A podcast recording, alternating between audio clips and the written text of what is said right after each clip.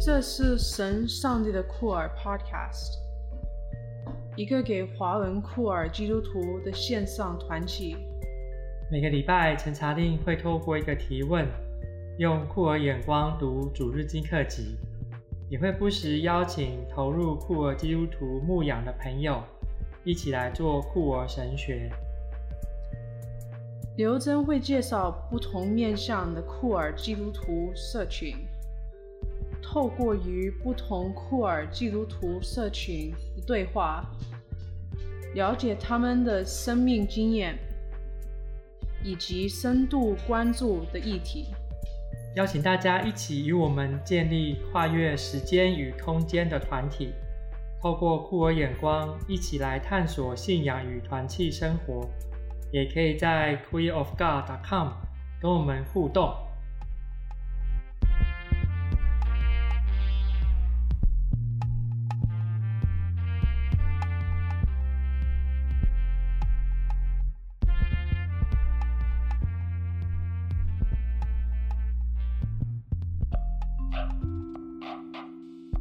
家好，我是查令，我是以杰。我们今天要讨论的经文是彼得前书的第四章跟第五章。我要读的是和合本修订版。彼得前书第四章第十二节到第十六节：亲爱的，有火一般的考验临到你们，不要奇怪，似乎是遭遇非常的事，倒要欢喜，因为你们是与基督一同受苦，使你们在他荣耀显现的时候，也可以欢喜快乐。你们若为基督的名受辱骂，是有福的，因为荣耀的灵就是上帝的灵在你们身上。第五章的第六节到第十一节，所以你们要谦卑，服在上帝大能的手下，这样到了适当的时候，他必使你们升高。你们要将一切的忧虑卸给上帝，因为他顾念你们。务要谨慎，要警醒。因为你们的仇敌魔鬼如同咆哮的狮子，走来走去，寻找可吞吃的人。你们要用坚固的信心抵挡他，因为知道你们在世上的众弟兄也正经历这样的苦难。那赐一切恩典的上帝，曾在基督里招了你们，得享他永远的荣耀。在你们暂受苦难之后，必要亲自成全你们，坚固你们，赐力量给你们，建立你们。愿全能归给他，直到永永远远。阿门。不知道这段经文以前有什么要跟大家分享的？我其实看完之后，还是觉得很困扰。就是彼得一直把就是两种东西分得很开啊。如果从第四章一直去看，就会觉得说，就是什么生活在淫荡、情欲、醉酒、荒宴、狂饮、可憎，然后就一直好像把这种东西变成属肉体的，然后。就是好像很贬义，就是我们身为人，但是我们有肉体上的各种的需求，这种东西想要无视它。可是他又把这个东西连接到受苦的部分，所以如果因为这件事情受苦的话，就是不是什么好事这样子。那如果为了其他事情受苦，就是上帝就是喜悦的之类的。嗯，我觉得还是很困扰，就是。他好像某种程度鼓励一种受苦的形象，可是那个东西好像又没办法讲得很清楚到底是什么。就是以现代的角度来讲啊，以过去的话，可能用他们当时的处境背景理解，可能没那么困难。对，但是现在就觉得满头问号。嗯，哎，不过因为我看的一些注释书，他就提到，比如说这五章的十三节、啊。他写说，在巴比伦与你们同盟拣选的教会向你们问安，怎么会还有巴比伦？嗯，所以这个这个注释的人写说啊，这边其实是这个文化符码嘛，但是用巴比伦来替代当时的环境，应该就是罗马帝国的压迫，他们不能够直接讲说啊，这个在罗马这个城市里面的教会问你们安这样，所以他们用了一个文化符码，让当时的人能够知道啊，其实在讲罗马这样。可是我觉得当时人应该没有那么笨到看到巴比伦不知道在讲罗马，还是那是我们现在过度解读？因为啊，这个如果直接讲川普坏话，他可能就会很生气；但是如果你就是讲那个其他的东西，别人就没法直接拿来对付你。哦，大家不会说伏地魔的名字，但是会说一个其他的这个文化符嘛，大家知道说你在讲谁？那个人这样？对，你知道那个人？黑暗魔君。对啦，我觉得这个是一个目前的困难，你会不会觉得？你你说不能直呼我们要对抗的东西吗？对，我们有是不是有时候没法直呼要对可以对抗的东西？哎，有啊，譬如说我们不能直呼扶风的名，因为可能会被告。对，你只要一讲到罗马的直接的坏话，你就被抓。这样啊，这个在旧约里面都用很多，哎，都是用文化符码的，只有在处境里面才知道说在讲谁。对啊，我是说这个，如果我们要解读它的背景。就要从十三节下手，这样。也就是说，他很他用了很多隐藏的符码在在讲这两节的东西，尤其是第五章。对啊，另外一个第五章第一节就有另外一个困扰，就是我这同做长老的，就是彼得其实是使徒嘛，他怎么会说是长老？所以就有可能写信的人是假托彼得的名字写的，这是有可能的事。另外就是这个。如果这边的背景是罗罗马帝国的压迫，是米多田时代的事情，是九十年代的事情，是彼得六十年代的时候就已经殉道了，所以就更在历史如果从时间上面来看，就更不可能是彼得写的。所以它里面处理两个问题：第一个是耶稣基督到底有没有要来拯救我们；第二个是他们所印象中的那一个对他们有有影响力的这一位使徒，其实可能已经不在了。面对着不确定的盼望会不会出现，以及对他们来说有影响力的人的消失的领导者的消失，我想这个群体应该是加困难。哎呀，我我倒会觉得以他们这样呃，以这本书的作者的写法，其实如果我们套用事业奖章的方式，其实应该可以产产生出对处境有意义的这个诠释的方式或者内容。你想办法把这个。跟你目前牧会的情况做一点连结，可以来试试看，说不定可以读到一些有趣的东西。彼得前面几章我在用世界讲章的时候很卡，为什么很卡哈、啊？我可能一直在强调，就是过去这一群信徒的处境，然后想要应用到现在我们的困难，可是就会发现我们现在面对的困难，就是或是那个处境没有那么的危急嘛。或者他需要更多的转译，然后我可能发现我在转译的过程里面，呃，没办法找到适合的语言。我们可能没没法用转译的诶，我看这个状态。四页讲章是不是就是就是除经文当中的困难，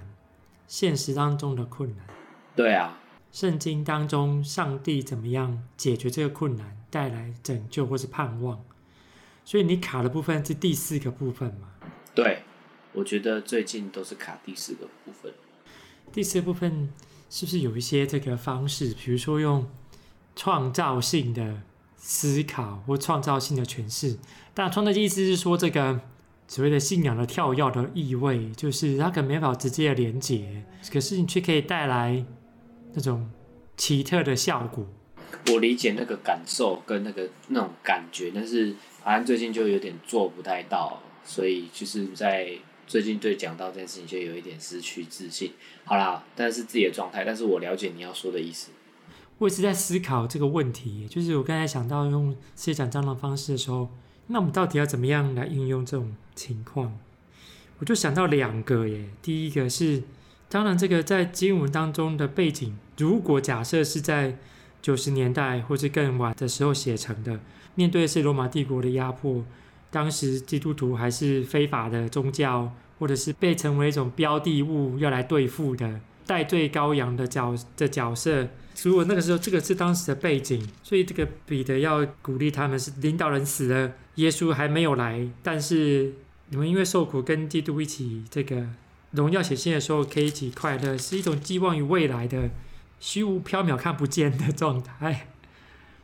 那他们觉得好像虽然看不见，可是可是依然可以有这个盼望。虽然狮子走来走去，虽然那个呃秘密警察走来走去，但是面对苦难之后，他会招你们，赐给力量你们。这样，我就想到台湾，如果台湾的处境，台湾的基督徒虽然是少数，可是他们好像没有被成为标的物，或者在哪边成为系统性的受害者啊。并没有啊，这才是困难。我的意思就是，还是他们其实倒过来在做某些事情。对，所以所以我觉得困难就是在这里，就是我们怎么让大家看到，就是社会的状态里面，其实我们基督徒不必然是受害者，或者根本不是受害者。其实我们是米多田。米多田。哎，你知道这个美国最近就有各种不同的宗教自由的这个法律诉讼？我不知道哎，因为这个各州州长都要求这个教会停止聚会嘛。对啊，哦，是因为这样啊。嗯，主要为了防疫的需要，可是教会领袖就不开心了，就告上这个州的最高法院。他们觉得他们都受到压迫哎。就昨天有读到一个消息，就芝加哥有很多教会，三十间教会哦。上礼拜天的时候就执意要这个聚会，那聚会之前还放风声，我们就是要聚会。然后昨天这个警察局就针对三间教会开罚单，各开五百块美金的罚单。可是有有一个知名的芝加哥的商人，他就说：“好，我来付这些账单，我们要继续聚会。”他们觉得这是宗教自由，而且上帝在当中有旨意。虽然他们在教会里面可能会实行这个某种程度的这种安全距离，这样好，可是他们是他们深深的觉得信仰呃宗教聚会是重要不可缺少的生活的一部分。嗯，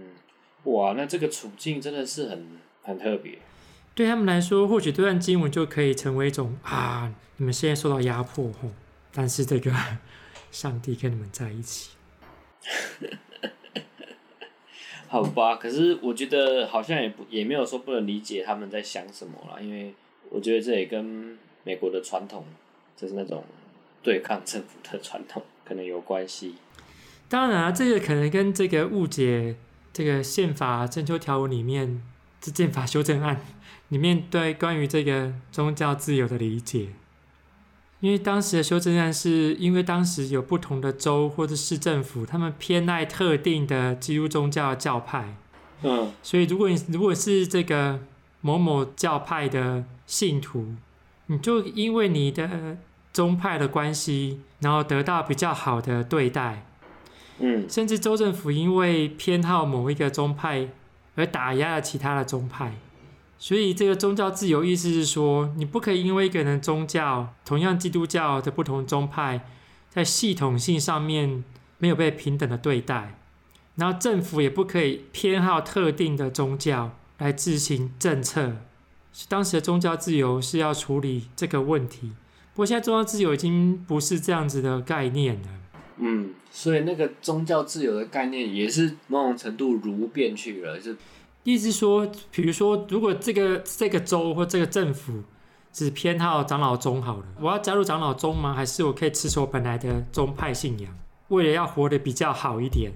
这就不是宗教自由吗？啊、我没有没办法自由的选择。对啊，这是这种系统性、结构性上面的侵害。对，可是现在就是禁暂停聚，其实暂时禁止聚会，应该是针对所有宗派跟信，跟所有的宗教啊。对，对啊，就是基督教自己。站出来说，觉得被那个信仰自由、被宗教自由被迫害，那他们有为其他的宗教发声吗？如果没有的话，那就那就是自私啊。嗯，因为在芝加哥的处境就比较困难。芝加哥处境就是，如果以新型冠状病毒来看呢，嗯、就是百分之八十就是有色人种，就是确诊的病案病例里面百分之八十就是有色人种。哇塞，真的假的？然后拉丁裔的占百分之五十嘛。然后三十多的是这个 African American 的比例，然后这一波要求要这个聚会的这些教会都是 African American 的，所以这个就让这个市长很头痛。市长就说：“我们已经知道我们现在确诊案例里面有色人种的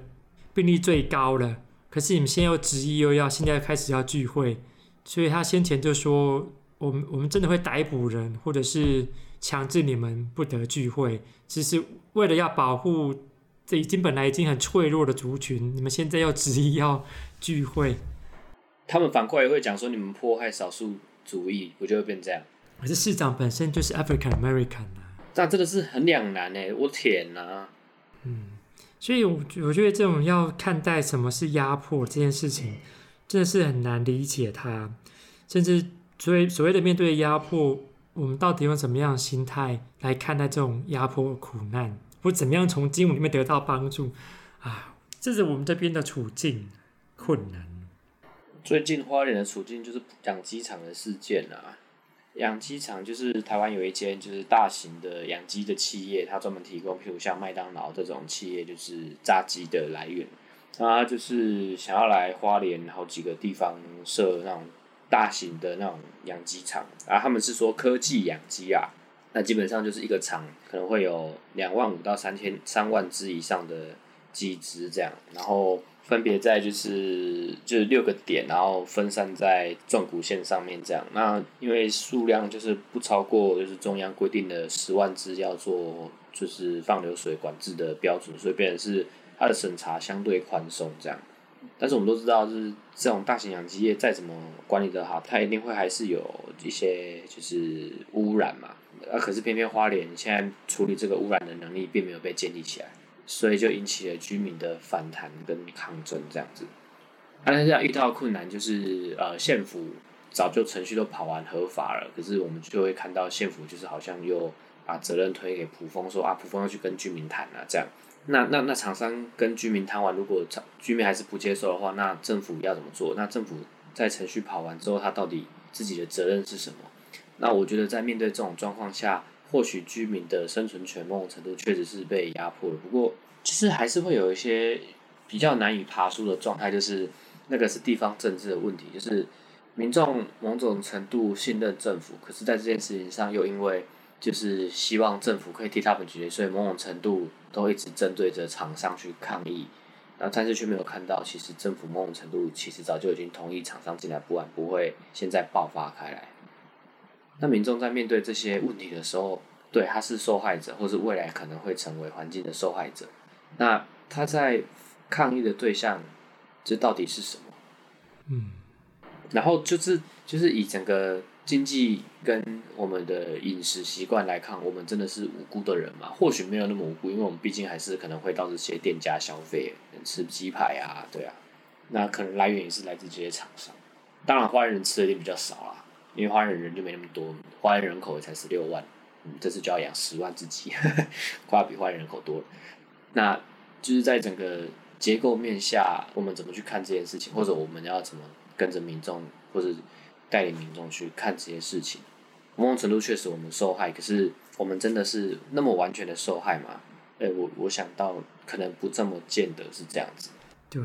所以我觉得那考验就不是单纯的是被谁压迫了，而是那是整个结构制度性的问题。我们需要先透过看到更多，或是学习更多，来让自己的某些观念可以重新，某种程度是解放，某种程度是重新建构。对，那那改变才会是真实的。对，我觉得以及讲到一个很重要的点，就是我们怎么样对这种处境或结构的了解、分析，然后来回应我们目前遇到的处境，这真的不同。所以这提醒我，这个在第四章的这个经文里面，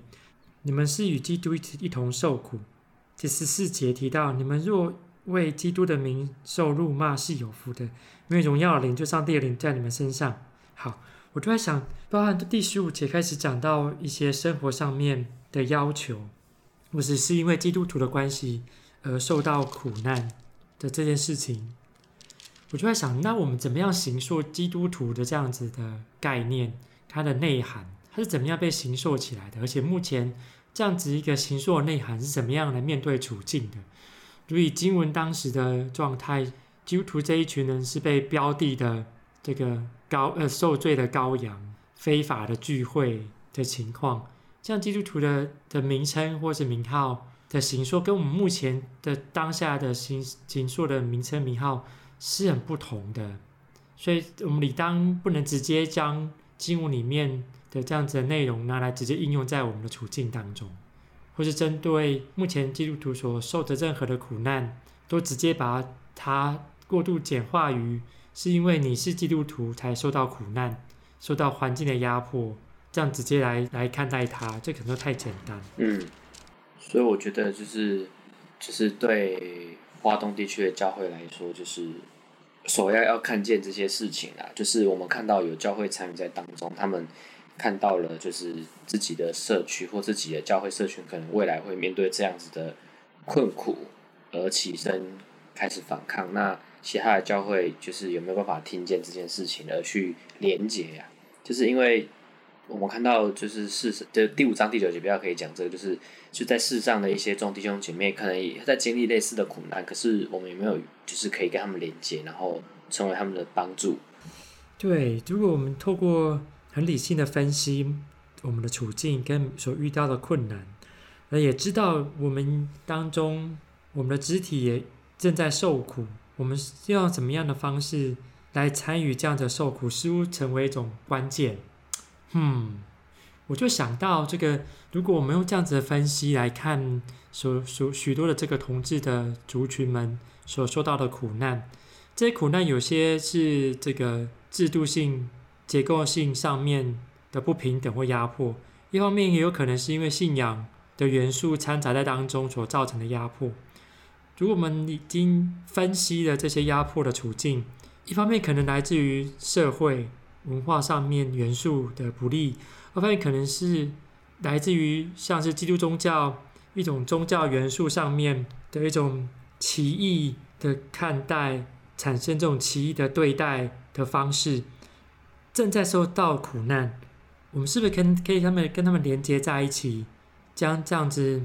因为特定的宗教元素想要造成的结构性上面的压迫或是不平等的对待？我们可以来面对它跟处理它，嗯。嗯，我觉得这这这样蛮好的，这样子的观点，我觉得是成为一个很好的鼓励啦，就是就是让我们的会众，或是让我们自己，就是去不是会不会只专注在我们自己身上的看似是痛苦的事情，因为有时候这些痛苦的事情是很主观的感觉，没有，我不是说主观的感觉就应该要否定，而是放到整个结构下，它不见得是那么的用自己的感受上是真实的。它可能是一种自怨自艾的的一种的化 gay 那种，就是含假的那种状态。呃，很多时候是反而是看到了这真实在体制下受到不公义、不公平对待的人之后，我们才会理解原来苦难是这个样子。那我们才可以就是重新去在这个状态中重新去让自己的信仰有一些更新或成长了。对，有时候这个比如说一些地域性上面的差别。其实会让我们产生一种距离感，或是一种陌生感，就是哦，漠不关己的感觉。而对于他人的苦难，好像就觉得好像感受不到，或是没办法呃同理的去领受，或是感受他们所面对的困难。所以，我觉得第九节好像似乎提供给我们一个很重要的讯息，是我们是不是可以看见他们所经历的，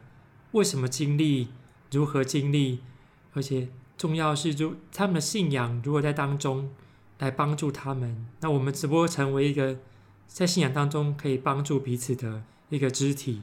似乎在这样进入当中不断的在在向我们在邀请我们来参与这样子的连结。像花东这个花东很长嘛，对不对？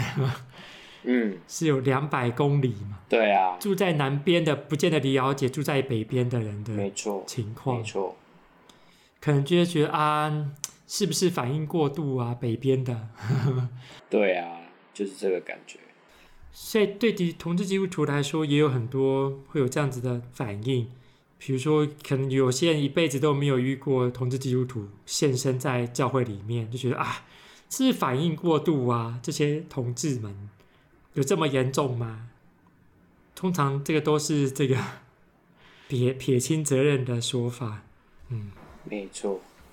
所以如果我们稍稍这个往这个第五章的第五节看一下，所以我觉得这边提到这种上帝抵挡骄傲的人，但赐给谦卑人，似乎是要告诉我们如何，如果我们可以换一种不同的角度来看待彼此的生命经验或所经历的事情，似乎可以帮助我们对彼此的处境有更多的了解。反而能够更加连接我们，特别在面对苦难的时候，可以连接我们。而这样的连接不是一种强迫式的连接，而是因为深知了解，哦，原来是这样子的，然后的甘心乐意的连接。对，我觉得那个甘心乐意才是我们需要去学习的。就是可能对我们这些众牧牧长来说，我们需要去营造这样的机会；那对长老来说，或许也是，就营造一种彼此可以理解的机会。对啊，营造这个机会，那就是开启这样子的友善环境。那其他的成就都在个人了，不是在个人啊，在上帝了。我就讲到他，就是个人造化嘛，啊，个人造化某种程度是上帝要做的事嘛。嗯，所以如果这样子，我们看第四章的十六节，就是若有人是基督徒而受苦，不要引以为耻，反倒要因这名而归荣耀给上帝。所以，我们似乎可以这种重构所什什么是因为基督徒的名而受苦的这个概念。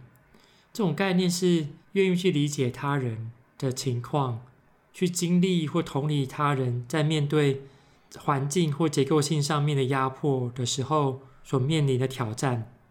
然后因为这样子谦卑的自己本来没有受到压迫的这样子的处境或是身份，而跟受压迫的人连接在一起，因为这样子的连接是因为基督也曾经谦卑他自己受苦的这样的框架连接。我们成为基督徒的身份而受苦，若是因为这样子，我倒会认为第十六节是给我们很大的鼓励。我们不会因为这样子而得到羞耻的感受，反而因为这样子的连接，让我们更多的体验到基督也同样这样子为我们受苦的这样子信仰的内涵。嗯嗯，我觉得这样子或许可以避免了许多的所谓的既得利益者的一种同情。或者既得利益者一种傲慢的态度，或是滥用基督徒的名字的这种状态。嗯，我觉得后后者可能才是我们要面对的，比如滥用滥用基督的名这件事情，或者是认为基督徒有某种制高点，或者是 不不不随便的参与世事，对不对？好管闲事这样情况。嗯，因为我觉得这段经文如果比较平常听到或念到，都会是这种感觉，就是基督徒管好自己就好那种状态。那谢谢大家今天跟我们大家一起讨论，我们下次见，拜拜，拜拜。